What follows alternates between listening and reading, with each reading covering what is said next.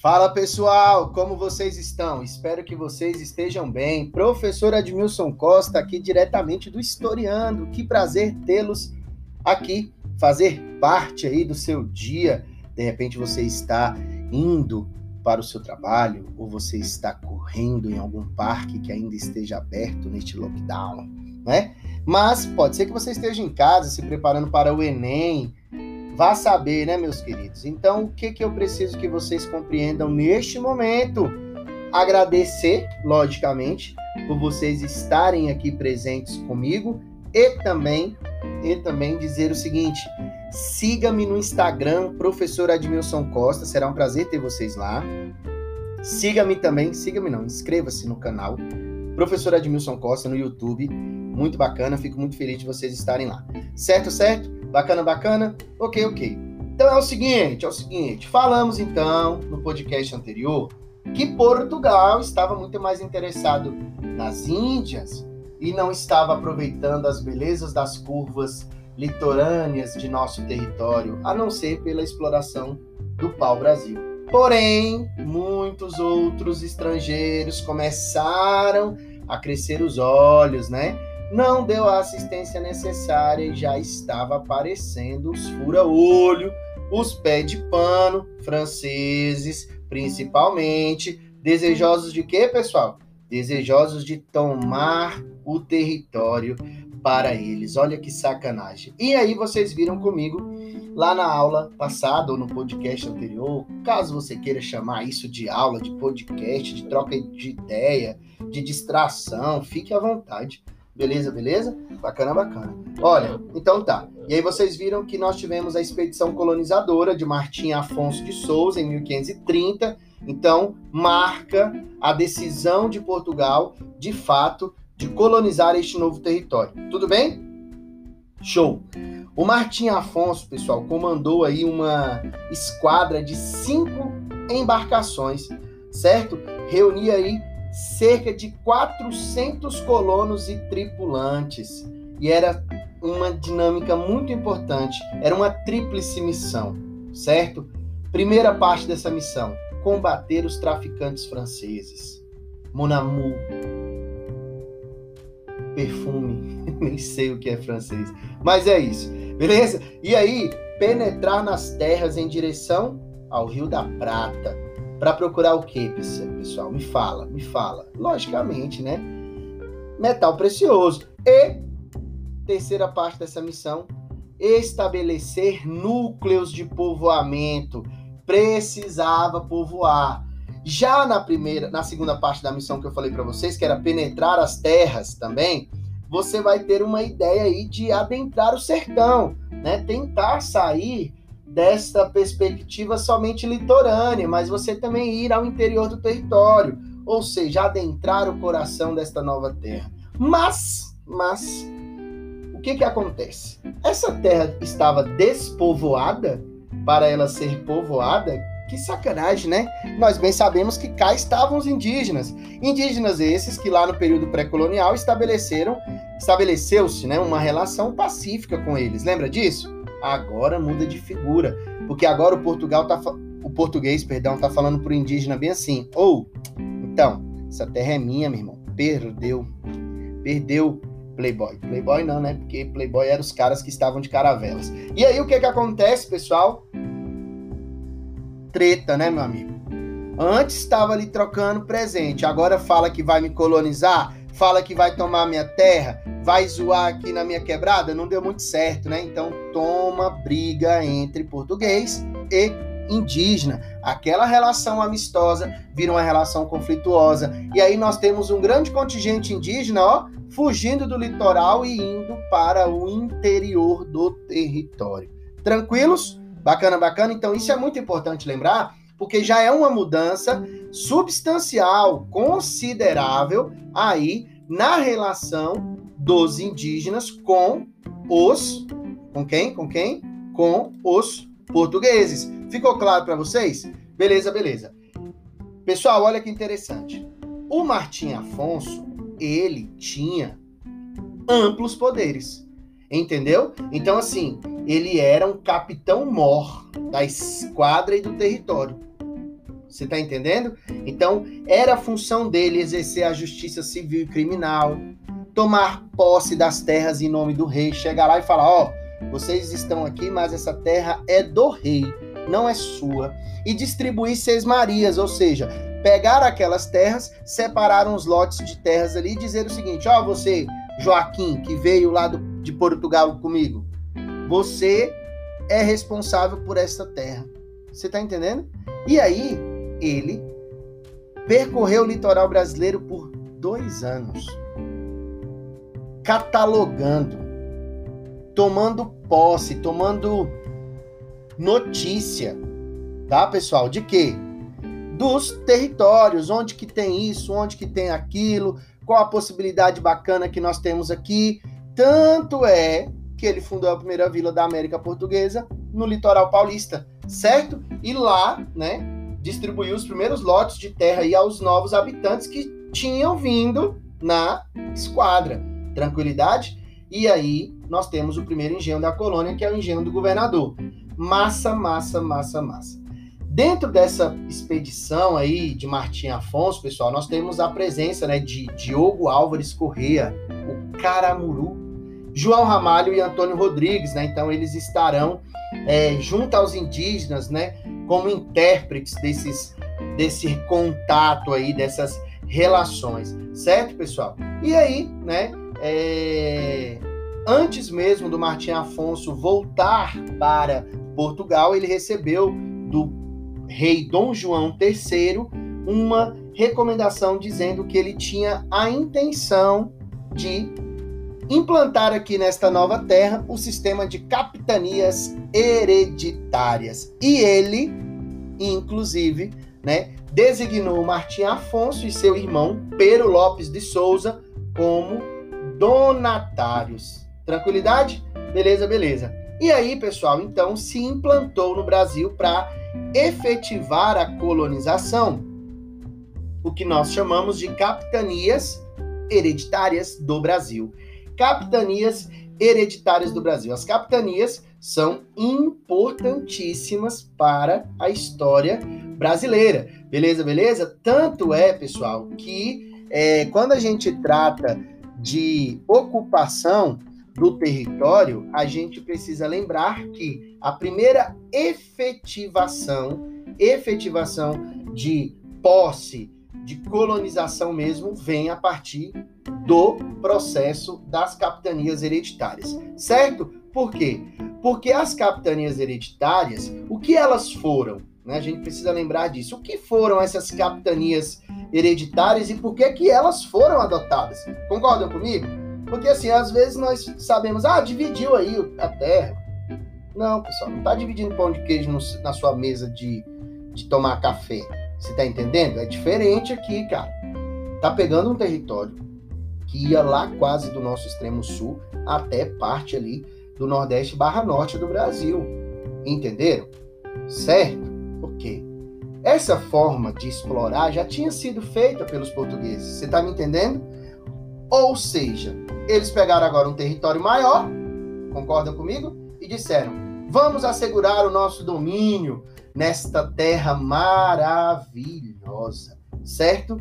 E aí então eles foram criando essas faixas de terra, pessoal, que você pode achar aí um mapa na internet, caso você queira, mas com essa explicação acho que dá para você entender. Pega o litoral brasileiro, certo? Divide ele em várias faixas de terra e o limite dessa dessa propriedade vai do litoral até o meridiano de Tordesilhas. Ponto. Tudo bem? E aí, quando você tem essa divisão, essas primeiras capitanias hereditárias do Brasil foram criadas por Dom João III. Este período dessa divisão e recomendação e doação foi de 1534 até 1536. É, digamos que essa é a primeira divisão política na América Portuguesa. Tudo bem? E aí, essas cartas de doação registravam né, essa terra do Brasil, que é muito importante também só fazer aqui um adendo, né? Só fazer aqui um, um ajuste para vocês. Quando eu falo de Brasil, pessoal, vocês precisam lembrar o seguinte, ó. Este nome que nós temos como Brasil, as terras do Brasil aí, que Dom João vai dividir com as capitanias hereditárias, ela teve vários nomes. Por exemplo, em 1500, os portugueses chamaram né, essa, essa terra de Ilha de Vera Cruz. Depois, pessoal, chamou Terra Nova, em 1501. Terra Nova tem uma música da banda Eterna. Terra Nova aqui neste lugar. Enfim. E aí, em 1501, Terra dos Papagaios. Isso é um bom nome, porque nós temos pessoas no Brasil que só sabem repetir o que os outros falam sem pesquisar a fonte. Os papagaios, certo? Na terra de Vera Cruz, no ano de 1503. Depois, terra de Santa Cruz, também em 1503. Depois, terra de Santa Cruz do Brasil. Beleza? Que aí já tem né, a dinâmica da exploração do pau-brasil um pouco mais contundente Aí, terra do Brasil, tira a Santa Cruz, porque de Santa esse país não tem nada. Terra do Brasil, em 1505.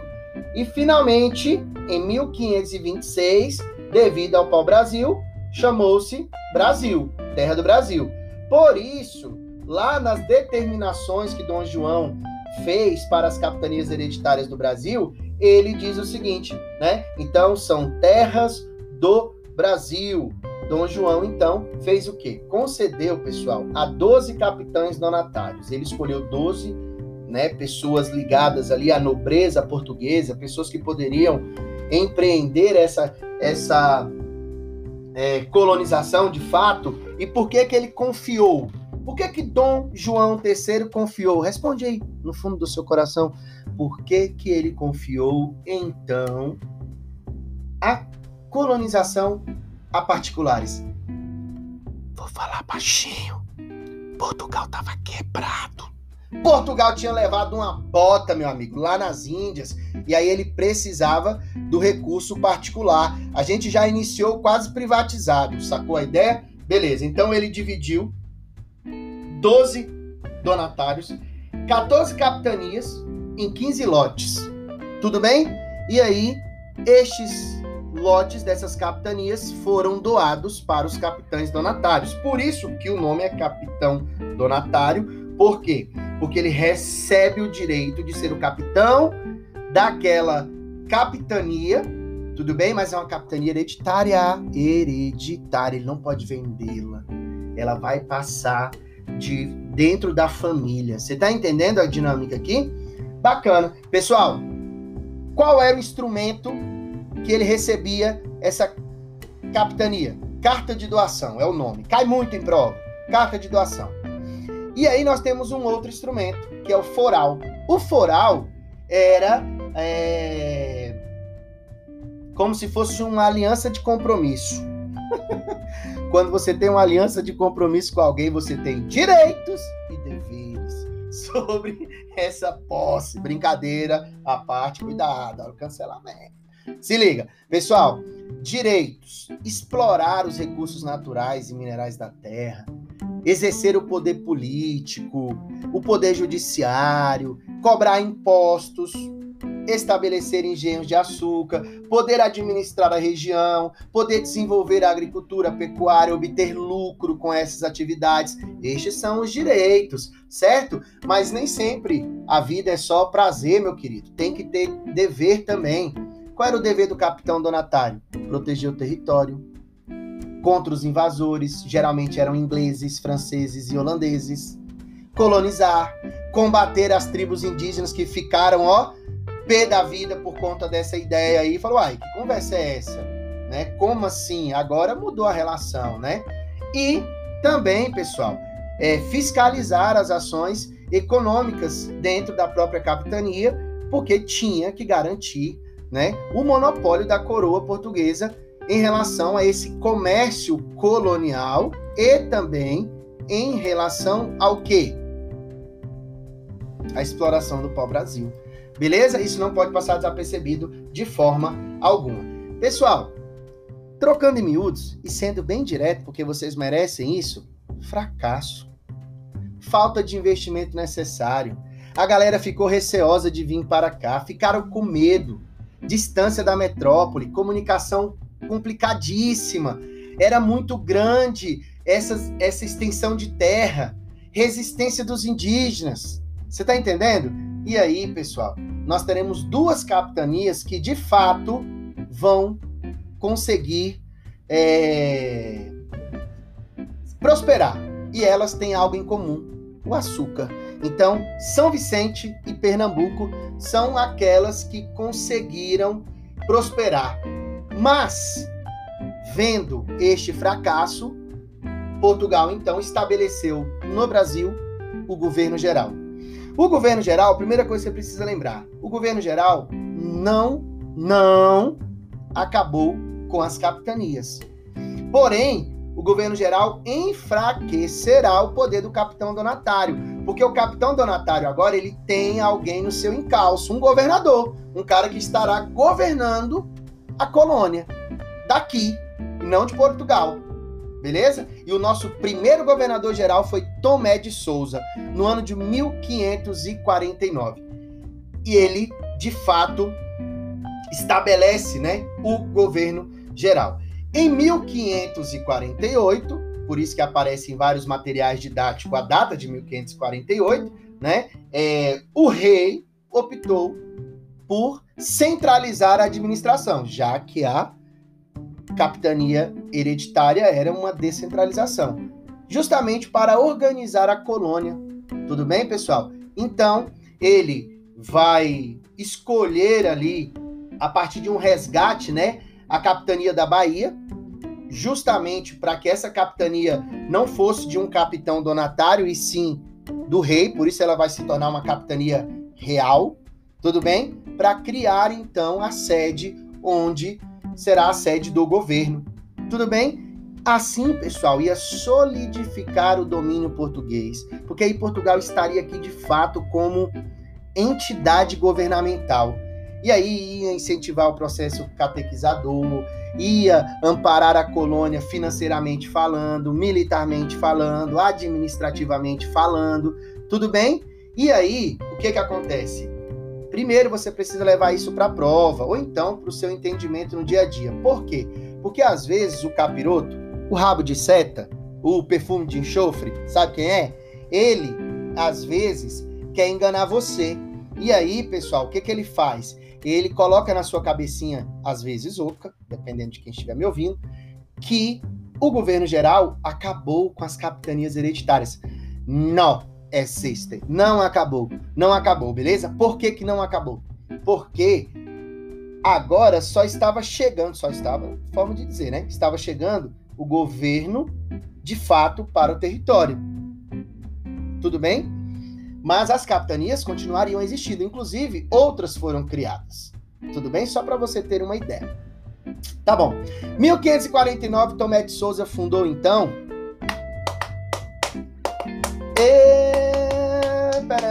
Pararam, pararam, pararam. A luz dessa cidade sou eu. é isso mesmo.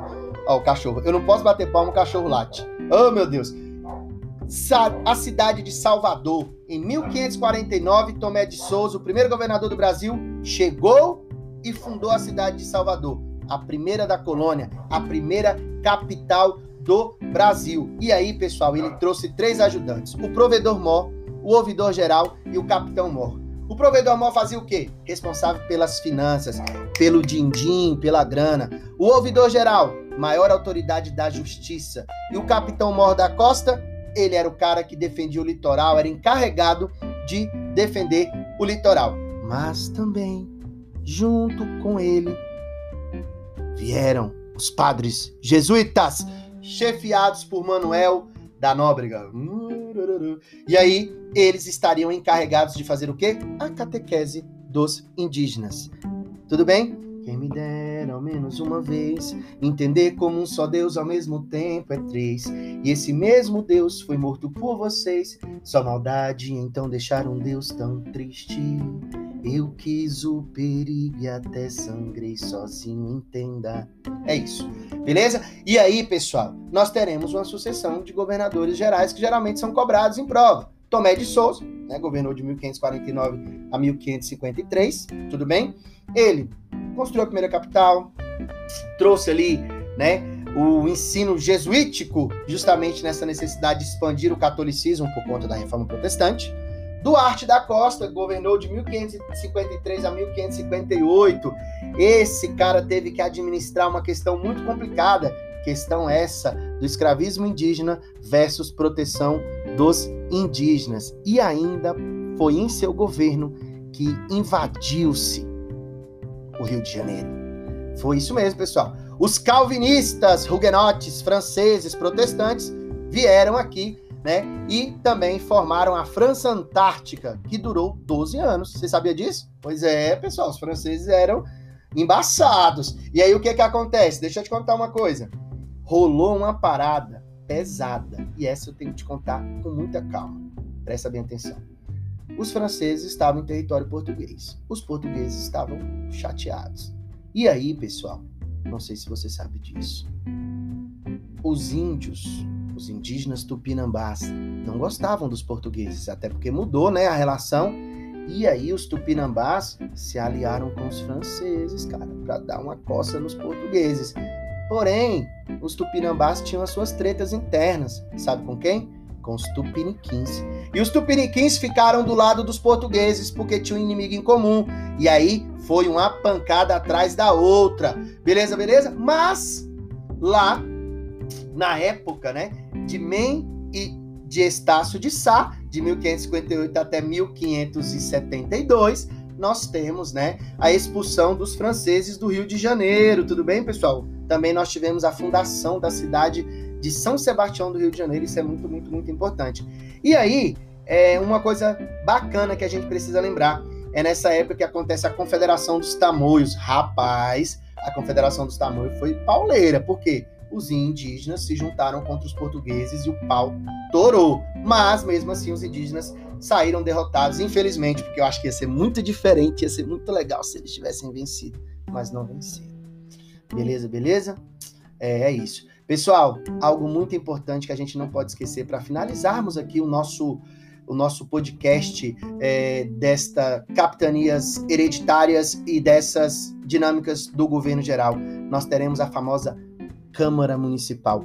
O historiador Boris Fausto diz que as câmaras municipais foram o principal órgão político é, do Brasil colonial. Por quê? As câmaras municipais é como se fossem o que nós temos hoje é, de prefeitura, a Câmara dos Vereadores. Só que, na época, só os homens bons podiam estar lá. E homens bons significam aqueles que têm uma pureza de sangue, aqueles que têm cargos altos, aqueles que têm money, recurso financeiro em grande quantidade. E aí estes caras eram conhecidos, conhecidos como homens bons, e eles acabavam governando aquelas regiões, por isso com muita, muita, muita, muita, muita importância para a região e acabavam sendo ali os representantes da voz daqueles que não tinham voz. Mas a gente sabe que eles representavam sim o seu interesse, né? O interesse financeiro destes grupos. Tranquilidade? Beleza, beleza? Mas aí depois com o tempo o rei vai conseguir diminuir o poder das câmaras municipais, principalmente com a atuação do governo geral. Certo? Bacana, bacana? Eu finalizo por aqui este podcast e eu te espero em nosso próximo, onde nós vamos falar da era açucareira. Certo? É isso. Sigam-me lá no meu Instagram, professor Edmilson Costa. Inscreva-se aí no meu canal do YouTube, professor Edmilson Costa. Espalhe essa notícia, passe para as pessoas que você sabe que estão se preparando para qualquer prova, para concurso ou que simplesmente querem conhecer um pouquinho mais da nossa história. Fechou? Então é isso. Um abraço e até a próxima, pessoal. Tamo junto!